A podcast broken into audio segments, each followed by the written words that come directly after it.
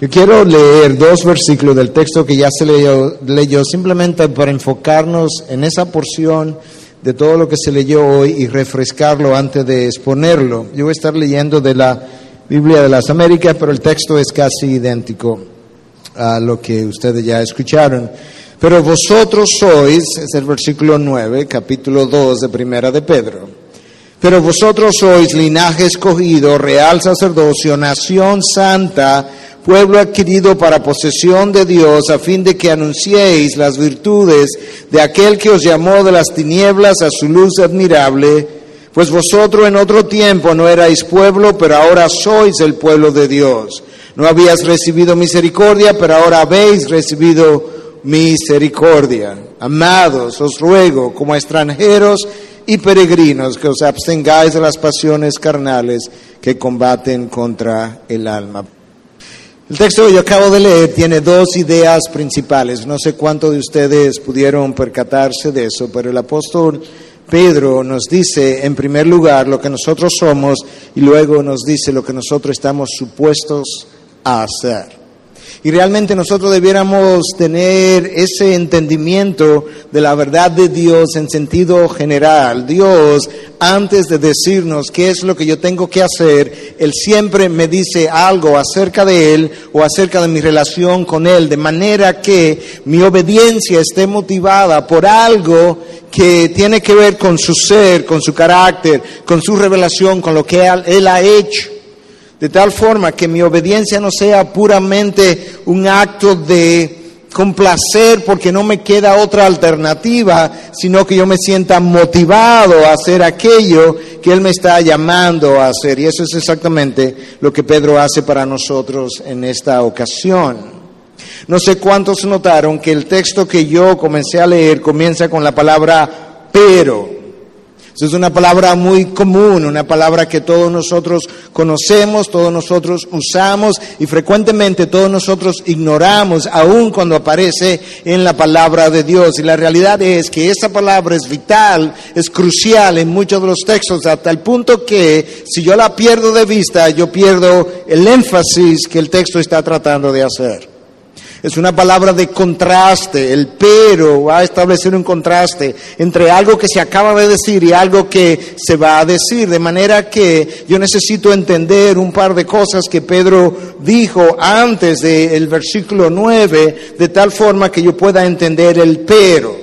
Lo que él ha dicho en el versículo 7 es lo siguiente, este precioso valor es pues para vosotros los que creéis, ahí hay un grupo de personas, pero para los que no creen, ahí hay otro grupo de personas, la piedra que desecharon los constructores, esa en piedra angular se ha convertido y piedra de tropiezo, roca de escándalo, pues ellos tropiezan porque son desobedientes a la palabra y para ello estaban también destinados.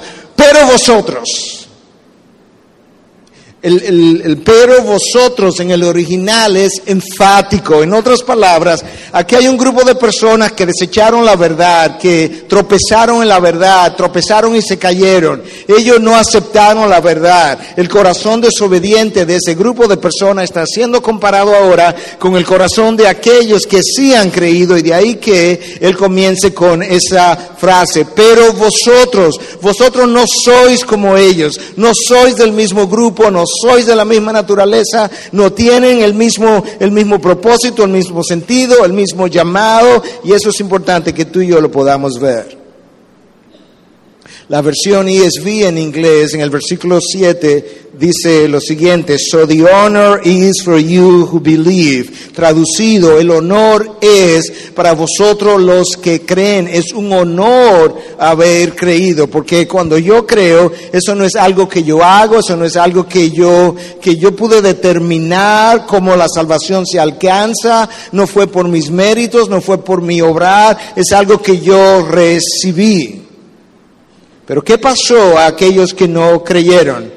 Tropezaron. Y al tropezar, ¿qué pasó? Se cayeron. Y eso fue exactamente lo que ocurrió con los fariseos. Cristo que vino y predicó y enseñó el Evangelio, la verdad que había sido anunciada por tantos años, para los fariseos se convirtió en ellos en una piedra de escándalo, en una piedra de tropiezo. Y es precisamente a ese grupo de personas a los que Pedro alude primero antes de decir, pero vosotros no sois como ellos.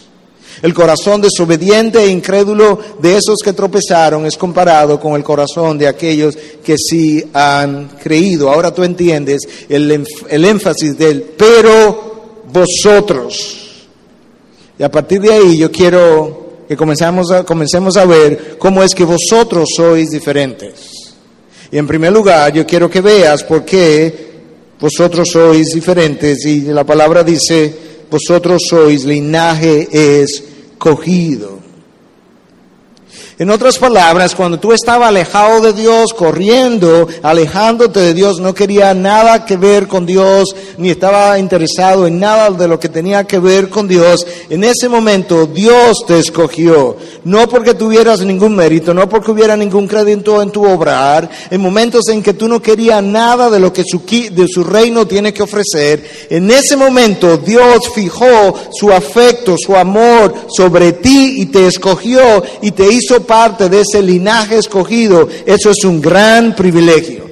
Que Dios en su amor y, misericordia infinita, sin nosotros tener ninguna condición, una sola condición por la cual Dios quisiera y debiera amarnos, en esa condición Él decidió amarnos y hacernos parte de ese linaje escogido. Y cuando yo entiendo cómo Él me escogió, yo todavía aprecio mucho mejor esto que Pedro nos está tratando de comunicar.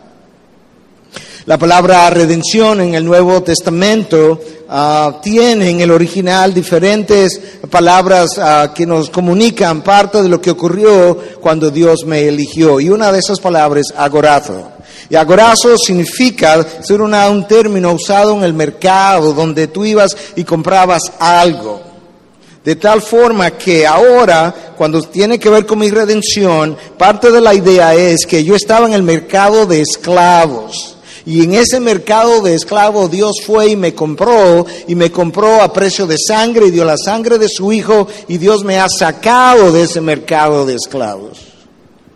Pero hay algo más que el Nuevo Testamento me deja ver y es que no solamente Dios me agorazó si yo pudiera hacer una transliteración de la palabra, pero Dios también me exagorazó y esa otra palabra implicaba, déjame devolver un momentito, tú podías ir al mercado de esclavo, comprar un esclavo y eventualmente si no te gustaba o te cansabas de él, volver al mercado de esclavo y venderlo otra vez y él continuaría siendo vendido y revendido por todos los años posibles. Pero había una manera que tú podías comprar a ese esclavo a un mayor precio y en ese caso entonces ya él no podía regresar a ese mercado de la esclavitud porque tú habías garantizado por la forma en que lo compraste y el precio que pagaste que jamás pudiera volver. El Nuevo Testamento nos dice a nosotros que Dios nos exagorazó, Dios nos compró de una manera que una vez fuera del mercado yo no puedo volver al mercado de esclavos.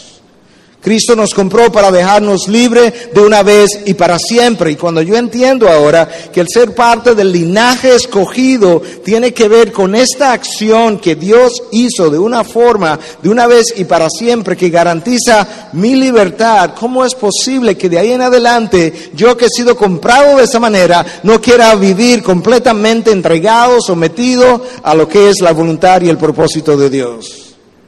Sería ingratitud no hacerlo. Y eso es exactamente lo que Dios dice en Romanos 1, que aunque ellos conocían a Dios, no le reconocieron como Dios, ni tampoco le dieron gracia. Y cuando Dios me escogió, entonces la enemistad que existía entre Dios y el hombre terminó. Y ahora soy parte de ese linaje escogido. En segundo lugar, yo quiero que tú veas por qué tú eres diferente y es que no solamente eres parte del linaje escogido, sino que tú eres también real sacerdocio. En el Antiguo Testamento habían dos figuras diferentes, el sacerdote y el rey. El sacerdote no tenía la potestad de hacer funciones propias de los reyes, ni el rey tenía el derecho de poder realizar funciones sacerdotales. Sin embargo, en Cristo esas dos funciones, esos dos personajes se juntaron y ahora en Él yo soy ambas cosas, real sacerdocio.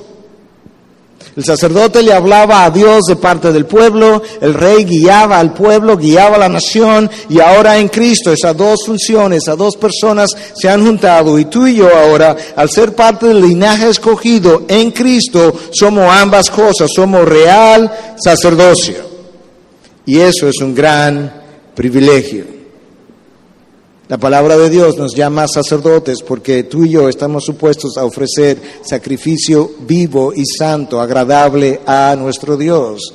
Nosotros debiéramos ofrecer nuestras vidas, nuestros cuerpos, los miembros de nuestros cuerpos como sacrificio vivo, agradable a Dios. Ya no ofrecemos el sacrificio muerto, el cordero que perdía la vida para el perdón de los pecados, sino que ahora tú y yo, mientras permanecemos en vida, nos ofrecemos a Dios como sacrificio, como ofrenda de adoración, y eso me convierte a mí en sacerdote delante de Dios. Y eso es una función extremadamente dignificante para un miembro de la raza caída como tú y como yo. Somos parte de ese real sacerdocio.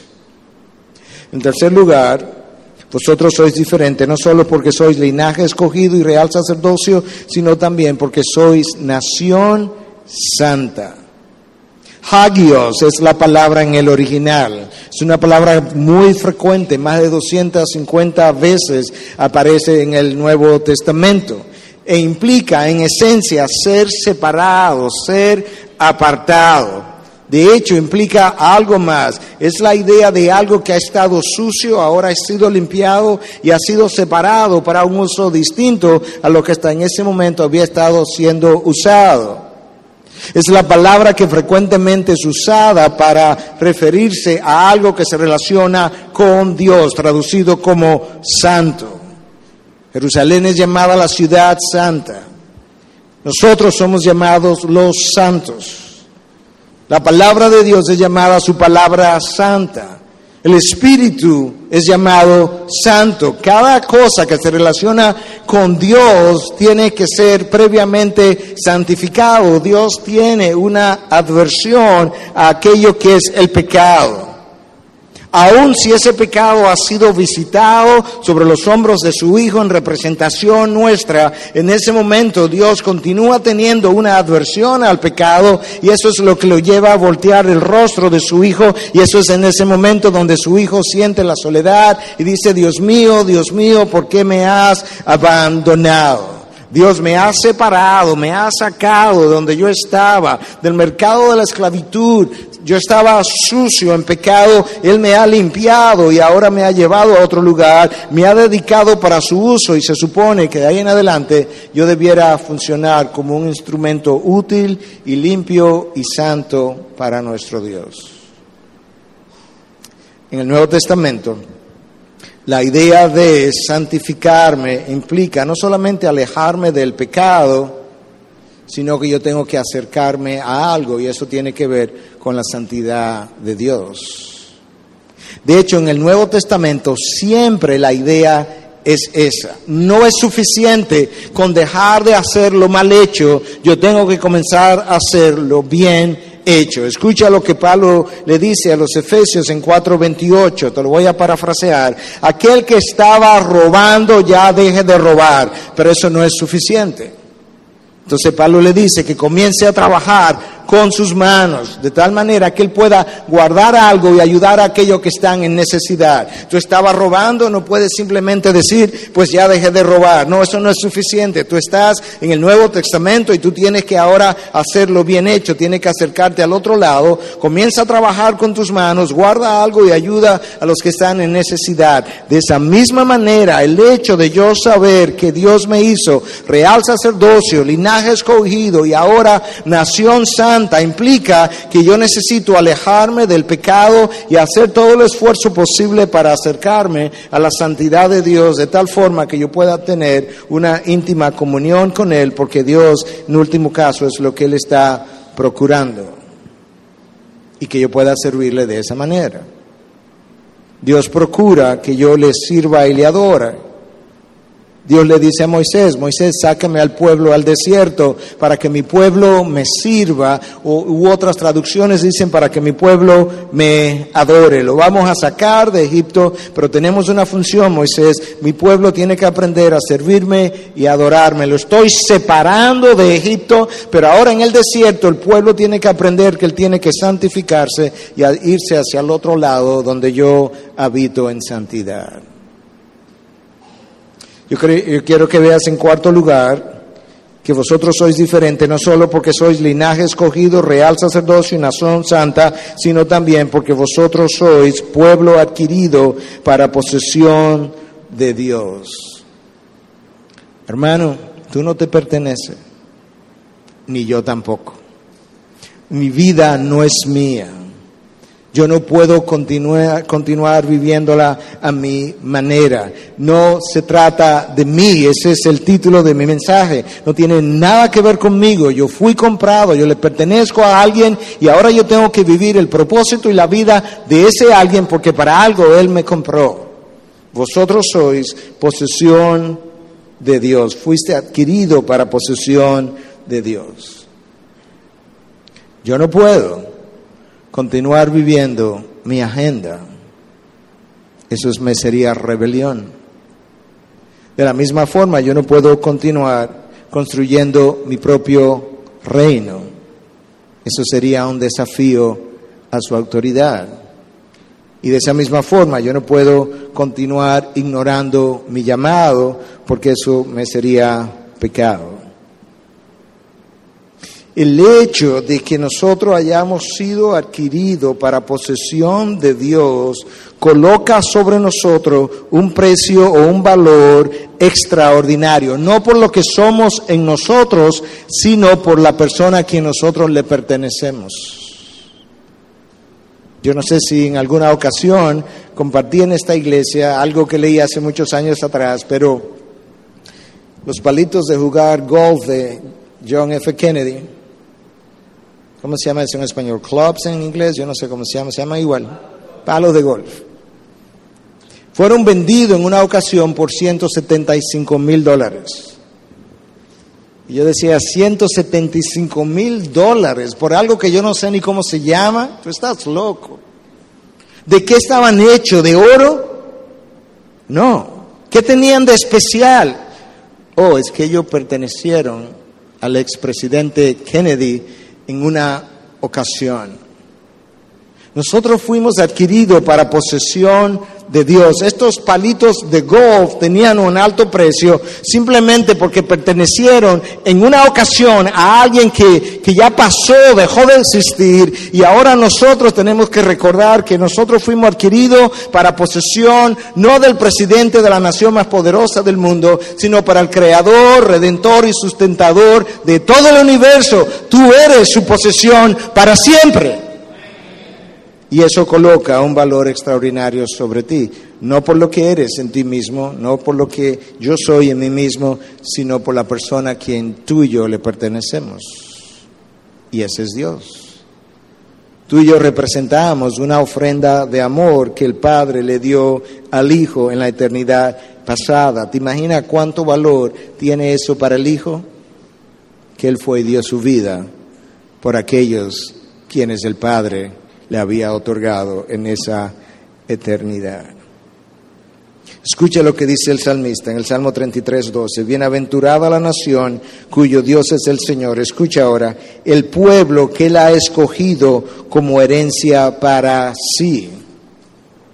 Bienaventurada es esa nación, esos somos nosotros.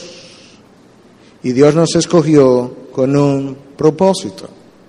Tú escuchaste bien todo lo que Dios ha hecho por nosotros, todo lo que Pedro tiene que comunicarnos. Antes de Pedro decirnos cuál es nuestra responsabilidad. Primero Pedro me dice que yo soy linaje escogido, luego real sacerdocio, más adelante nación santa y finalmente pueblo adquirido para posesión de Dios. Esos son los indicativos, ahora vienen los imperativos. Por tanto, tú tienes un llamado sumamente alto y por todo eso que Dios ha hecho, Dios que lo ha hecho, tiene el derecho de imponer, de poner sobre ti estas demandas. Pero si tú entiendes todo lo que Dios ha hecho y lo ha hecho de manera unilateral, que solamente Él es el orquestador, el autor de todo esto, si tú lo entiendes ahora los imperativos que vienen sobre ti, las demandas de obediencia que vienen sobre ti, es algo que tú vas a querer hacer producto de lo que has entendido. Yo creo, hermanos, que muchas veces nuestra dificultad en obedecer es porque no acabamos de entender todo lo que Dios ha hecho por nosotros y nos ha otorgado en el amado. Si lo entendiéramos, la obediencia fuera mucho más fácil. Yo tengo que colocar los indicativos primero, aquellas cosas que Dios hace, que Dios me dice, que Dios ha hecho por mí, y luego yo tengo que colocar los imperativos, aquellas cosas que tienen que ver con mi obediencia. Y eso es exactamente lo que Pedro hace. Escucha, una vez Él me dice todo lo que yo soy, entonces me dice, ¿para qué? A fin de que anunciéis las virtudes de aquel que os llamó de las tinieblas a su luz admirable. Yo no tengo otro propósito de vida. Yo no tengo otra alternativa, yo no tengo otra elección, yo tengo que proclamar las virtudes de aquel que me llamó de las tinieblas a su luz y ese propósito de vida es cierto para el pastor, para el misionero, para el médico, para el abogado, para el juez, para el presidente cristiano, toda persona que ha sido elegida por Dios, que ha sido sacada de las tinieblas a su luz, tiene exactamente la misma misión de vida. Él tiene que proclamar las virtudes de aquel que lo sacó de la esclavitud. Lo hacemos simplemente de manera distinta, diferentes y en lugares distintos, pero es la misma responsabilidad. De lo contrario, Pedro tendría múltiples categorías para cada uno de nosotros, pero él no la tiene. De yo no hacer eso, cualquier desviación de ese camino a mí me sería desobediencia y la enfrentaría con consecuencias. Yo yo oí primero lo que Pedro me dijo que yo soy. Escúchame, Pedro no dice, vosotros deberíais llegar a ser. No. Pedro no me dice, vosotros deberíais ah, llegar a ser real sacerdocio. Vosotros todavía no sois nación santa, pues deberías llegar a ser. No, él no me dice eso. Pedro me dice, vosotros sois. Si vosotros no os comportáis de esa manera, a esa altura, no es porque no sois, es porque no tienen la voluntad de hacerlo. Pero vosotros sois eso. Dios te ha hecho eso. ¡Wow! Esa responsabilidad es extraordinaria y debiera mover mi, obediencia. Hermano, es un privilegio ser parte de un grupo de personas elegidas por Dios. No por un presidente, no por una Suprema Corte, por el Dios del universo, por el Creador, sustentador, redentor del universo, como decíamos hace un rato. No es poca cosa que Dios nos llame real sacerdocio. Tú has considerado el extraordinario valor de ser llamado por Dios nación santa. Eso somos tú y yo. Si lo dijera, si lo dijera alguien de afuera, bueno, sería como dicen en inglés, nice. No, pero no es alguien de afuera que lo está diciendo, es alguien de arriba y es Dios que dice, vosotros sois mi nación santa. Es un gozo saber es un deleite saber que yo le pertenezco a Dios. Ahí están las razones por las que mi llamado es tan alto como es. Ahí están las razones por las que mi responsabilidad es tan alta como realmente es, por todo lo que Pedro me ha acabado de decir en cuatro grupos de palabras. Y yo no tengo otra opción, yo no tengo otra alternativa que no sea proclamar las virtudes. No importa lo que yo haga, no importa cuál sea mi profesión, no importa cuál sea mi negocio. En primer lugar, esa es mi intención, por lo menos como Dios la entiende. Escúchalo como, Cristo lo dice en el Sermón del Monte, que yo entiendo que ustedes han estado visitando ahora por muchas semanas. En el capítulo 5 de Mateo, versículo 14 y 16, al 16, vosotros sois la luz del mundo. Una ciudad situada sobre un monte no se puede ocultar, ni se enciende una lámpara y se pone debajo de un almud, sino sobre el candelero y alumbra a todos los que están en la casa. Así brille vuestra luz delante de los hombres. Escucha ahora cuál es la razón. Así brille vuestra luz delante de los hombres para que vean vuestras buenas acciones y glorifiquen a vuestro Padre que está en los cielos. Eso es exactamente, pero dicho de otra manera, lo que Pedro dice. Cristo dice en el Sermón del Monte, la razón por la que tienes que actuar y poner tus buenas obras delante de los hombres, una sola, para que los hombres puedan glorificar a vuestro Padre que está en los cielos. Y Pedro dice, la única razón por la que tú debieras vivir hoy en día es para proclamar las virtudes de aquel que os llamó de las tinieblas a su luz admirable. Ahí está tu misión de vida. En todo lo que haces. Cuando tú crías hijo, tú tienes una sola forma o misión delante de Dios. ¿Cuál es? Reflejar esas virtudes para la próxima generación. Cuando eres médico y tienes paciente, tu misión número uno no es hacer un gran nombre y una gran cantidad de dinero como médico. Tu misión número uno como creyente es que al tratar los pacientes ellos puedan ver en ti las virtudes de aquel que te llamó de las tinieblas a su luz. Lo demás es secundario. Si bien está bien, no es tu propósito de vida, no es tu búsqueda. Y eso es cierto para cada individuo que ha creído en Dios. Cristo dice, esta lámpara que somos tú y yo, que Él ha encendido, Él ha puesto, Él ha colocado una luz en mi vida, esta lámpara yo no la puedo colocar aquí debajo, yo necesito ponerla delante de los hombres, pero por una sola razón y solo una. ¿Y cuál es? Que los hombres puedan glorificar a vuestro Padre que está en los cielos. Cuando yo estaba pequeño, yo iba al campo de mi abuela en la provincia de Moca un campito que le llamaban o le llaman todavía Puesto Grande. No sé qué tan grande porque es bien chiquito, pero se llama Puesto Grande. Y yo observaba como esa lámpara que usualmente la prendían a eso de las seis, de la, seis y media de la tarde cuando estaba oscureciendo y la ponían en un lugar bien alto, yo observaba como de vez en cuando la, ah, ¿cómo se llama? La parte de arriba, la, la pantalla, la mampara, no sé, pero la pantalla se humeaba y de repente no había mucha luz que estaba saliendo.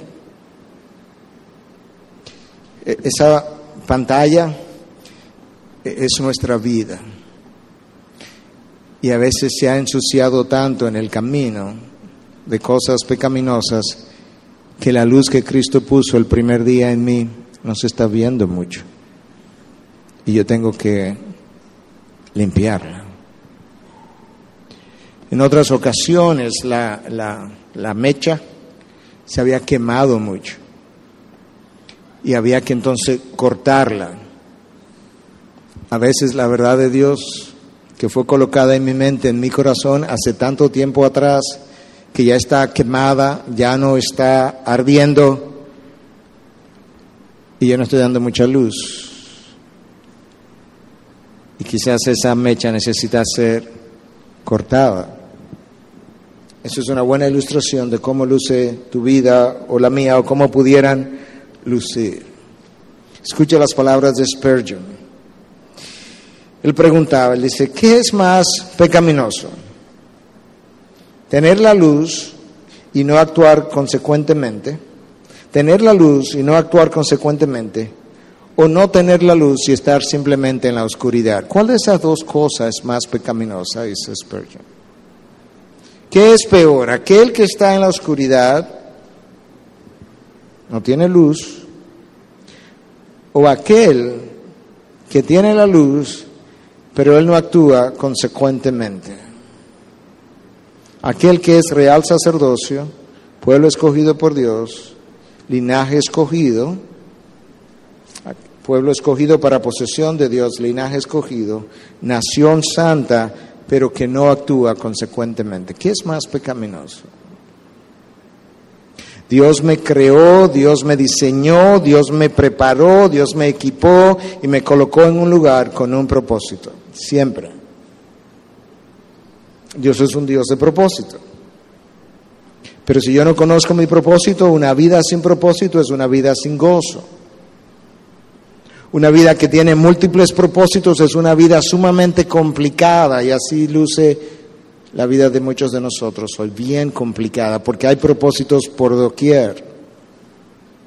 Y sin embargo, una vida que está que tiene un propósito singular es una vida enfocada y una vida que puede ser usada por Dios de una manera sumamente poderosa, pero solamente Dios puede hacer eso en mí. ¿Cuál es la, mi, ilustración favorita de lo que estoy tratando de decir? Es, la, es esta luz que tenemos aquí versus la luz del láser. Usted conoce lo que la luz del láser es capaz de hacer, es capaz de quemar cosas, de atravesar superficies, es usada en medicina, es usada en múltiples áreas por su poder de penetración y de hacer cosas que de otra manera nosotros no pudiéramos hacer. ¿Cuál es la diferencia entre el poder de esa luz y esta luz que está aquí que simplemente nos ilumina? Uno pensaría que tendría que ver con la composición de la luz y sin embargo no tiene nada que ver con la composición de la luz. Ambas luces están compuestas de fotones. Entonces, ¿cuál es la diferencia? Bueno, es que los fotones de esta luz están todos dispersos y simplemente sirven para iluminar y los fotones del láser están todos dirigidos en una sola dirección y eso le da el poder a la luz del láser. Eso es exactamente lo que ocurre cuando Dios toma una vida y la enfoca en una sola dirección. Dios toma el llamado, toma los dones, toma los talentos, toma el lugar donde Él me ha colocado y los enfoca todo en una sola dirección y de repente esa vida es sumamente poderosa en las manos de nuestro Dios. Pero es una vida enfocada, dirigida en una sola dirección.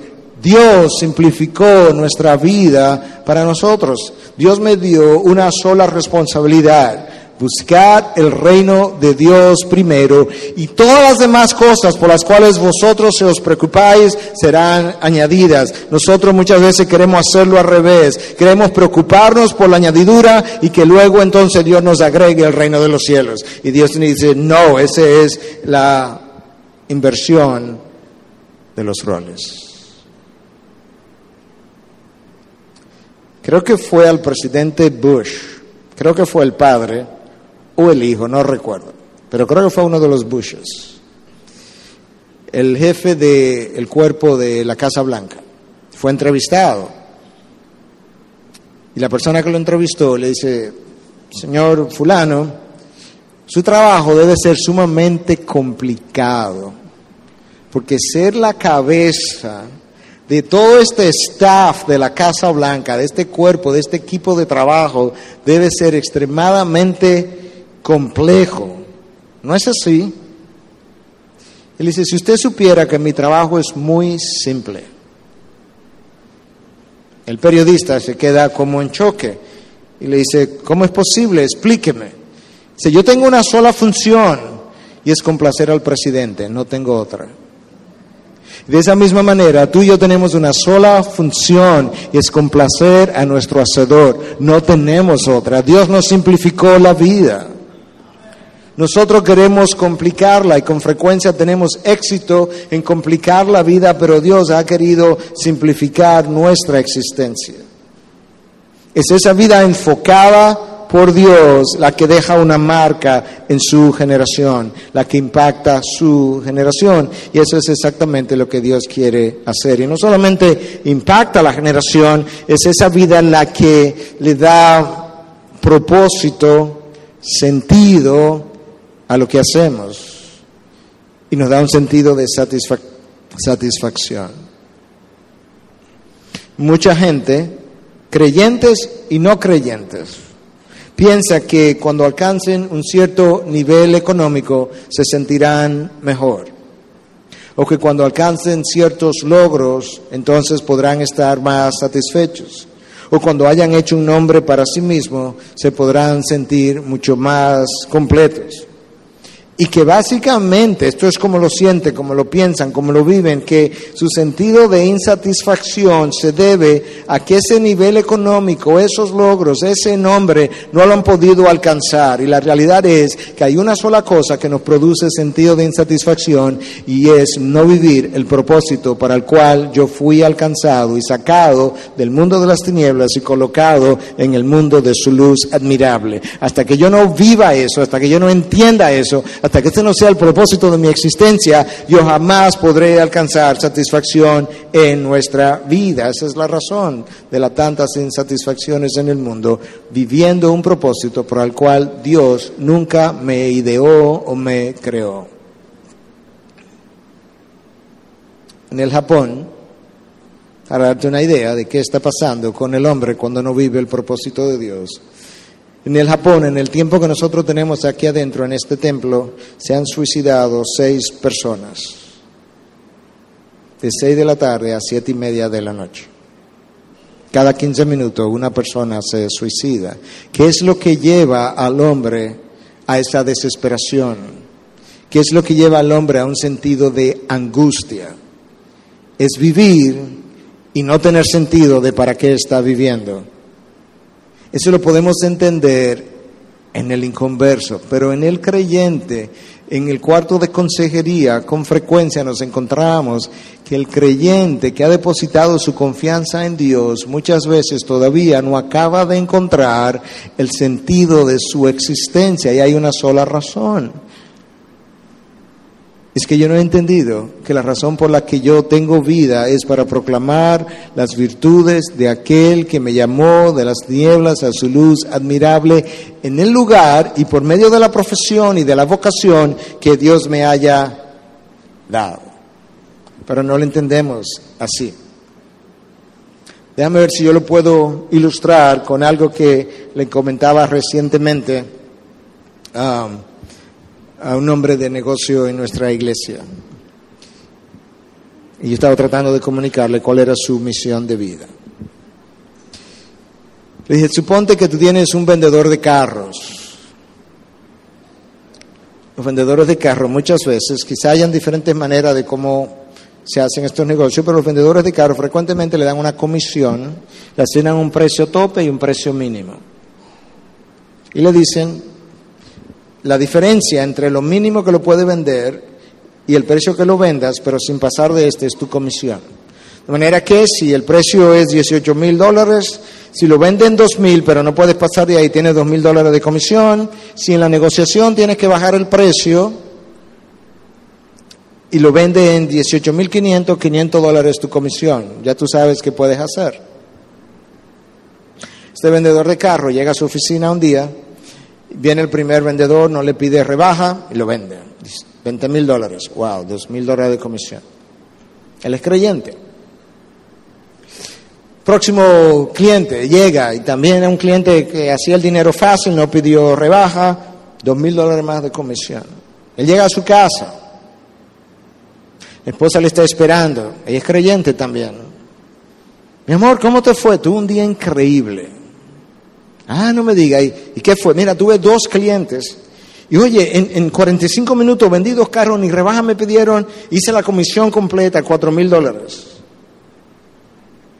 Pero resulta que en la casa de al lado hay un vendedor también de carro de otra marca, pero él es pagano, impío, y él acaba de hacer el mismo negocio, el mismo día, con la misma comisión, y acaba de llegar a su casa y le da el mismo reporte a su esposa de que él tuvo un día extraordinario con dos clientes que le hicieron compras increíbles y que en ninguno de los dos él tuvo que gastar mucho tiempo, la comisión fue hecha completa, lo cual es raro. La pregunta es, ¿cuál es la diferencia entre esos dos vendedores?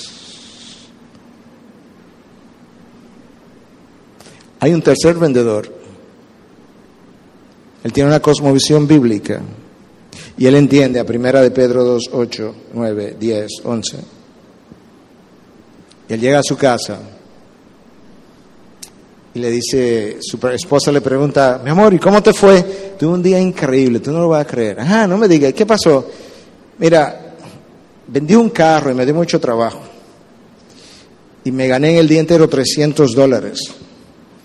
Pero tú puedes creer que ese hombre, en la medida en que yo le fui hablando, él fue viendo algo como distinto y al final de la conversación me dijo, Señor, yo no sé lo que hay en usted, pero usted es tan diferente a todos los demás vendedores de carros.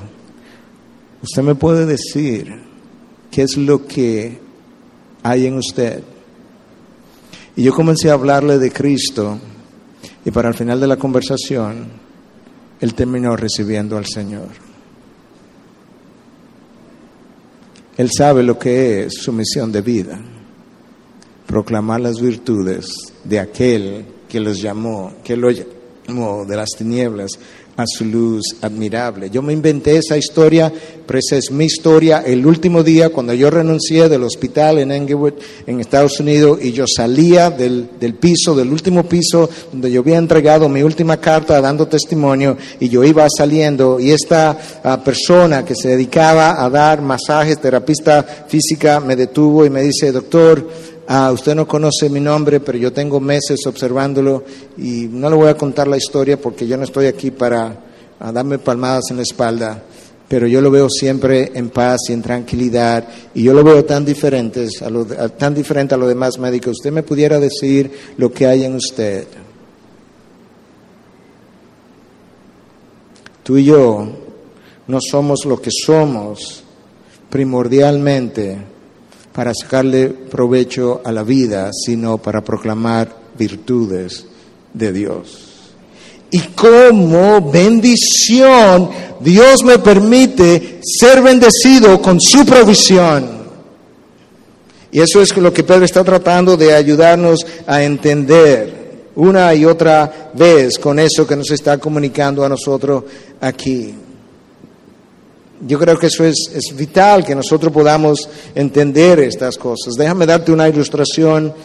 Eh, no tengo tiempo, a veces no quiero cargar la, el sermón de ilustraciones, pero cuando estamos hablando de cosas como estas, como por lo menos, yo no sé si, si esta iglesia es como mi iglesia, pero muchas veces mi iglesia como que no acaba de entenderlo y, y tenemos que bajarlo al día a día.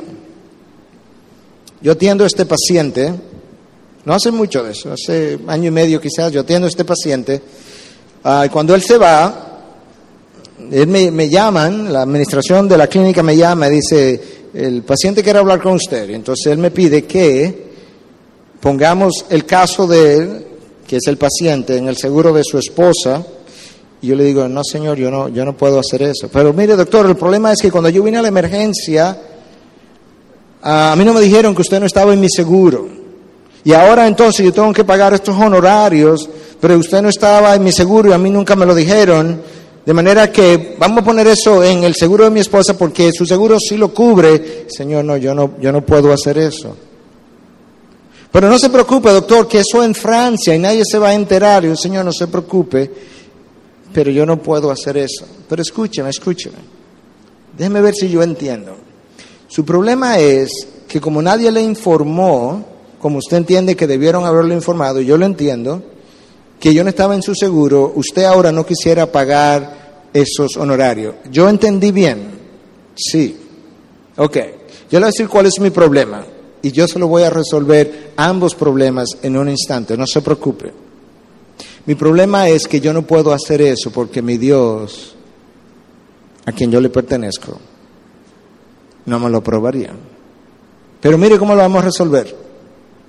No me pague los honorarios usted queda contento y mi Dios también, y yo también, y resolvimos el problema. Ah, bueno, ok, y él cierra el teléfono. Tres días después yo voy pasando por el pasillo del, de la administración y alguien de la administración me llama. Me dice, doctor, ¿usted se acuerda del paciente? Digo, sí, sí, claro. Yo no sé por qué le llamó, porque yo le dije que los médicos usualmente no hacen eso, y mucho menos ese a quien él iba a llamar. Pero usted sabe que, doctor, aquí están sus honorarios, él lo pagó.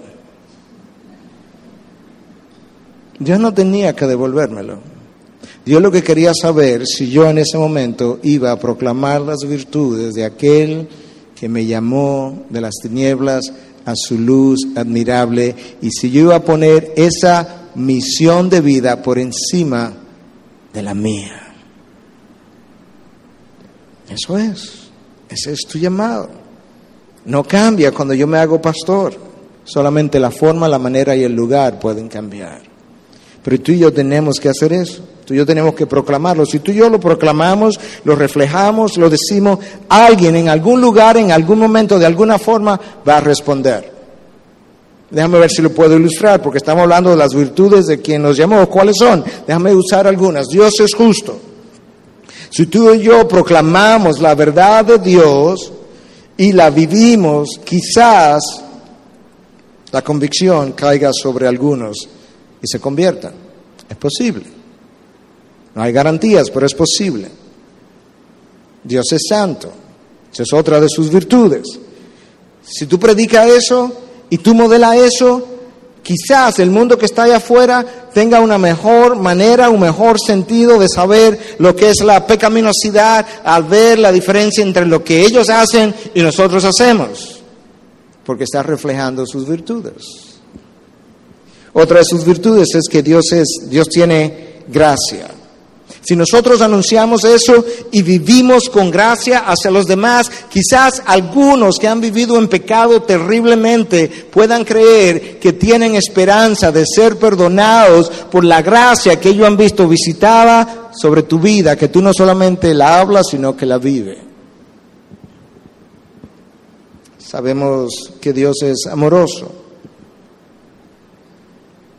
Pero es muy difícil que otros puedan creerme el amor de Dios si yo todavía vivo en temor.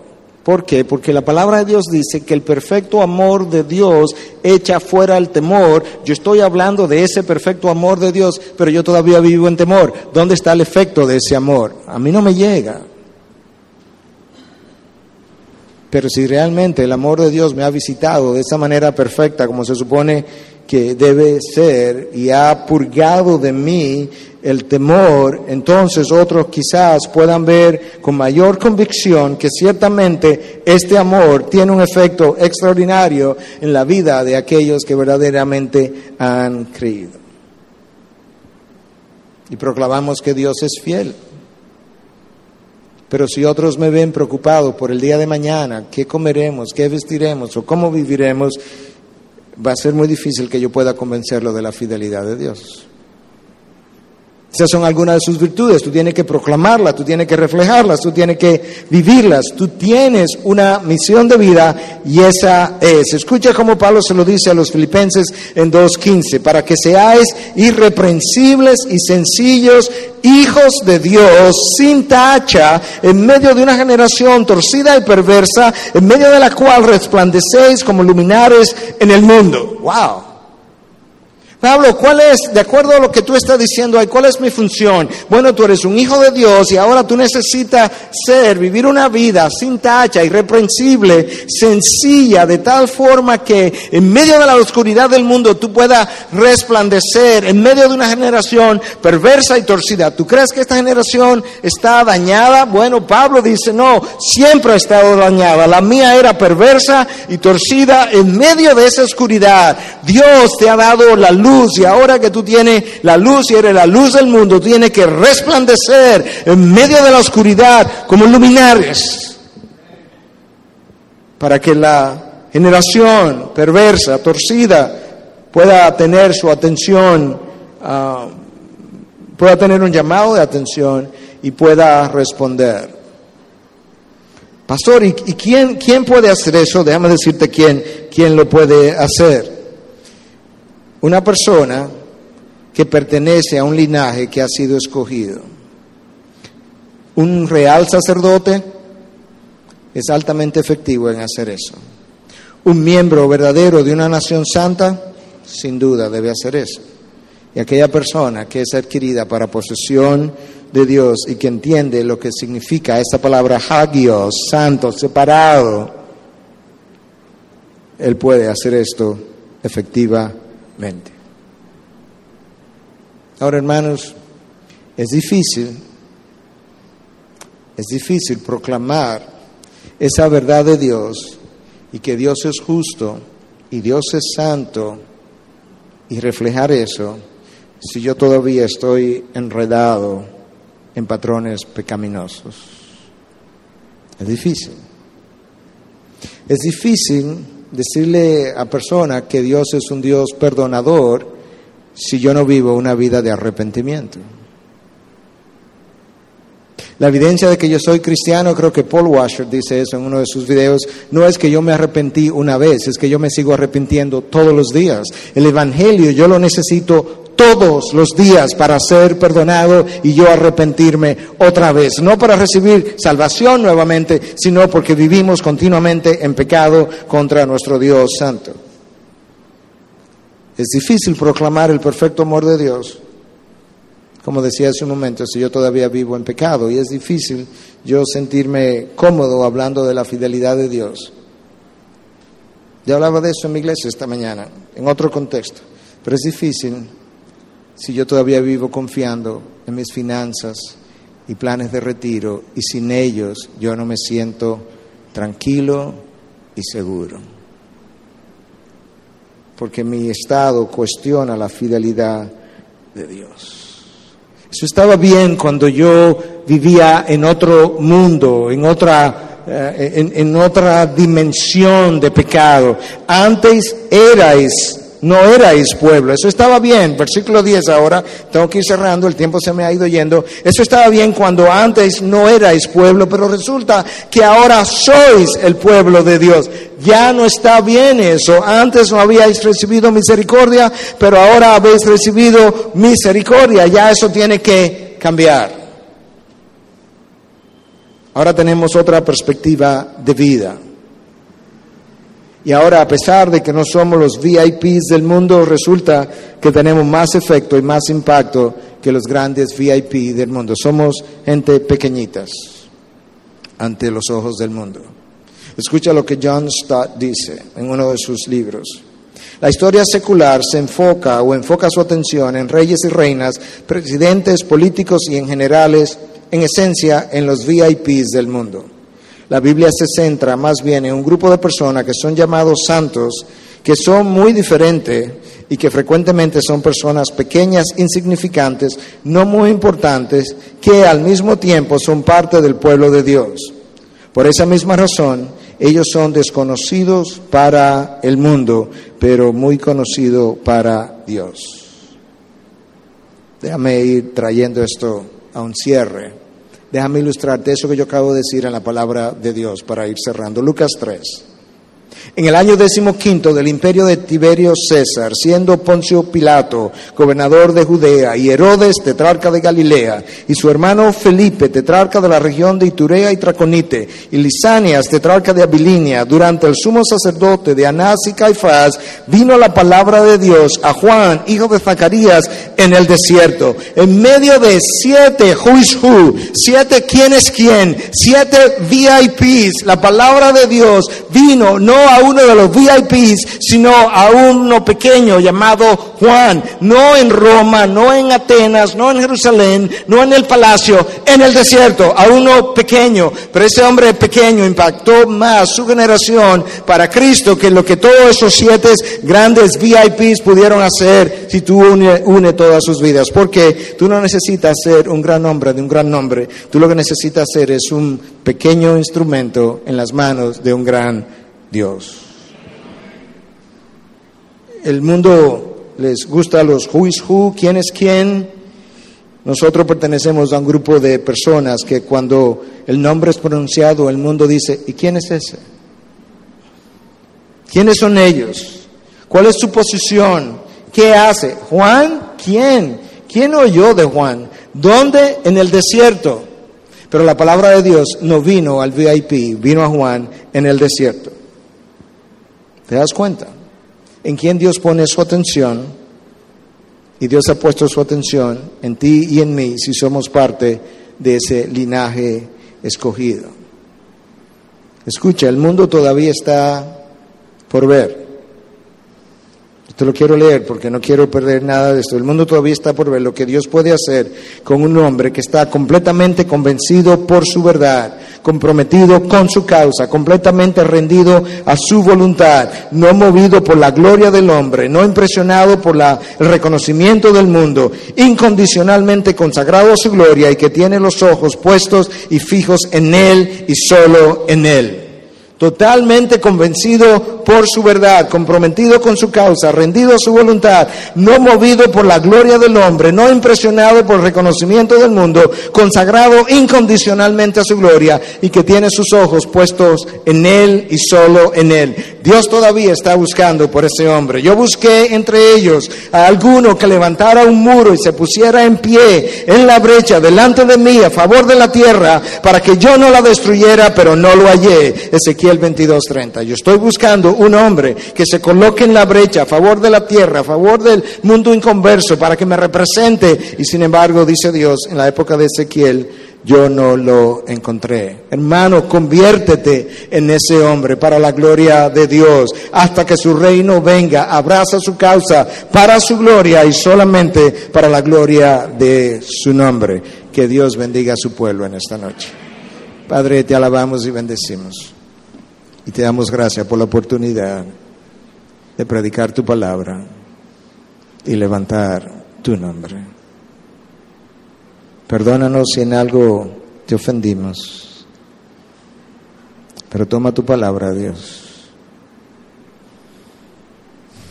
y entiérrala profundamente en el corazón y la mente de aquellos que han escuchado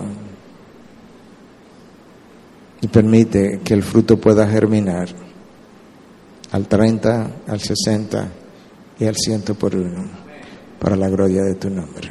Amén, amén.